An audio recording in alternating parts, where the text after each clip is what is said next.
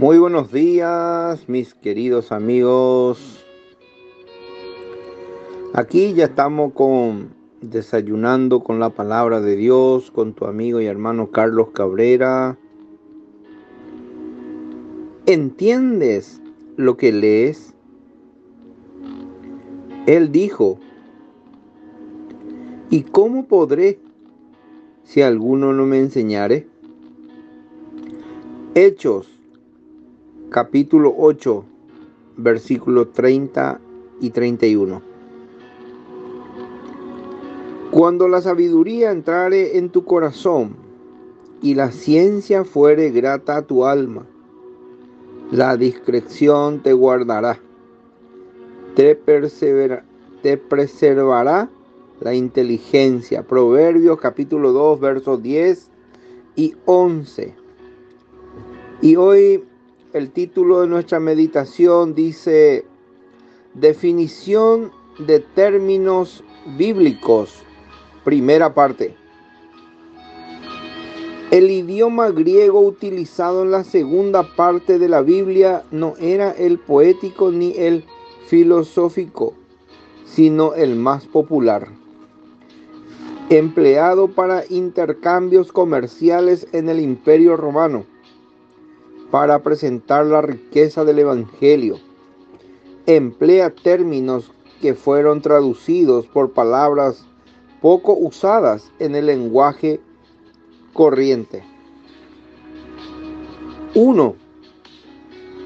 Confesar, reconocer y aclarar abiertamente la verdad, incluso nuestra culpabilidad ante Dios.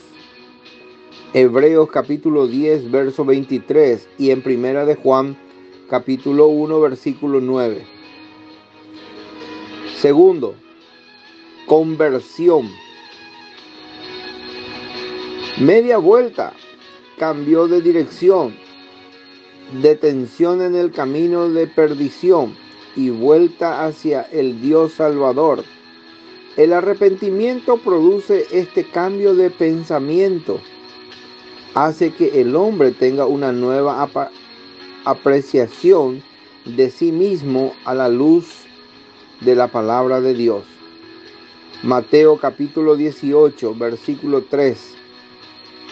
Hechos capítulo 15, versículo 3. Hechos capítulo 26, versículo 20. Primera de Tesalonicense capítulo 1, versículo 9. Y Primera de Timoteo capítulo 2, versículo 6. Tercero, el pecado, los pecados, el pecado es el principio del mal transmitido a todos los seres humanos desde la desobediencia del primero de ellos. está caracterizado por la insumisión a la voluntad de Dios.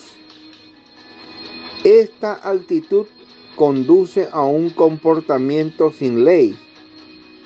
Los pecados, en plural, son las faltas cometidas por el hombre contra Dios y su prójimo y hacen a este culpable ante Dios.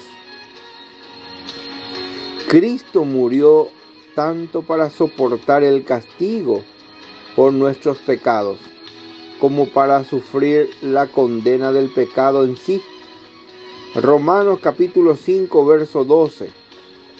Primera de Juan capítulo 3, verso 4.